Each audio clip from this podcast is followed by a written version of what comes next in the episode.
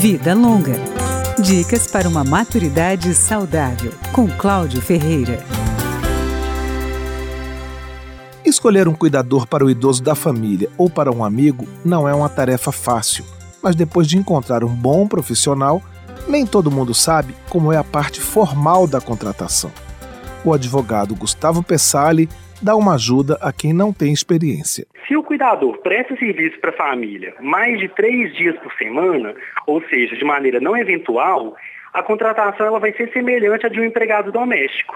Então vai ter que ser assinada a carteira de trabalho e assegurados os direitos trabalhistas. Se o trabalho do cuidador for eventual, menos de três vezes por semana, ele é considerado autônomo e não a vínculo empregatício. O cuidador com vínculo empregatício tem direito ao pagamento de pelo menos um salário mínimo, 13 terceiro, férias anuais de 30 dias e descanso semanal remunerado.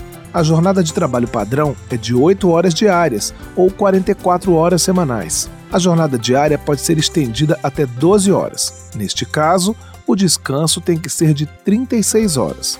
O cuidador que trabalha de 4 a 6 horas por dia tem 15 minutos de descanso. Uma jornada diária de mais de 6 horas inclui uma hora de descanso. É importante que o empregador controle o cumprimento da jornada por meio de uma folha de ponto. Se o cuidador trabalhar a mais, tem direito a horas extras.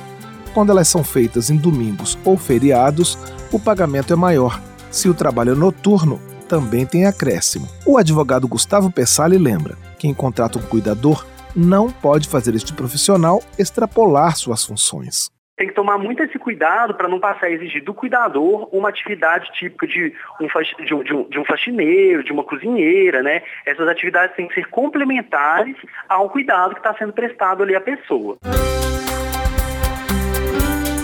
Vida Longa, com Cláudio Ferreira.